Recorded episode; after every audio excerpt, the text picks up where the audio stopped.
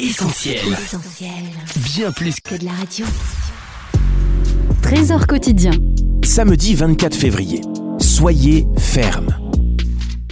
1 Corinthiens chapitre 15, versets 1 à 22.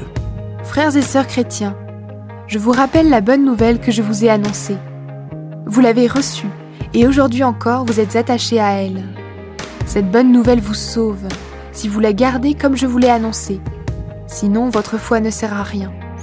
L'apôtre rappelle le sens de l'évangile, démontrant qu'il n'y a pas de sécurité éternelle et que le chrétien doit retenir l'évangile de Jésus-Christ, le vrai, dans sa pureté, sans altération ni colorant. En effet, le chrétien peut s'égarer de différentes manières.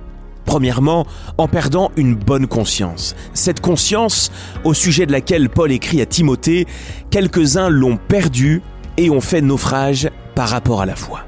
Le chrétien peut s'égarer en désirant à tout prix s'enrichir. Et c'est encore Paul à Timothée qui écrit Ceux qui veulent s'enrichir tombent dans la tentation et dans beaucoup de désirs insensés. Le chrétien peut aussi s'égarer lorsqu'il cède aux sirènes de certaines philosophies, d'esprits séducteurs et de tromperies. Et à ce sujet, il est écrit dans Colossiens 2.8, Prenez garde que personne ne fasse de vous sa proie par la philosophie. Pour éviter la chute, le chrétien doit demeurer ferme.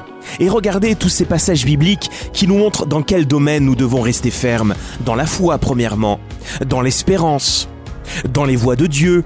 Le psalmiste disait Mes pas sont fermes dans tes sentiers, mes pieds ne chancellent pas. Nous devons rester fermes dans la saine doctrine, afin de réfuter les contradicteurs. Nous devons rester fermes aussi dans l'épreuve dans nos sentiments. À celui qui est ferme dans ses sentiments, tu assures la paix. Ésaïe 26, 3. Et puis, le chrétien doit demeurer ferme dans un même esprit avec ses frères et sœurs dans la foi, combattant d'une même âme pour la foi de l'évangile, nous dit Philippiens 1. Donc on voit bien que la vie du chrétien est un véritable défi de tous les jours, mais nous pouvons le relever par la grâce de notre Seigneur. Nous sommes invités à marcher sur le chemin de la perfection de Christ. Suivez ce chemin, restez ferme et que Dieu vous bénisse. C'était Trésor quotidien en partenariat avec Viens et Voix.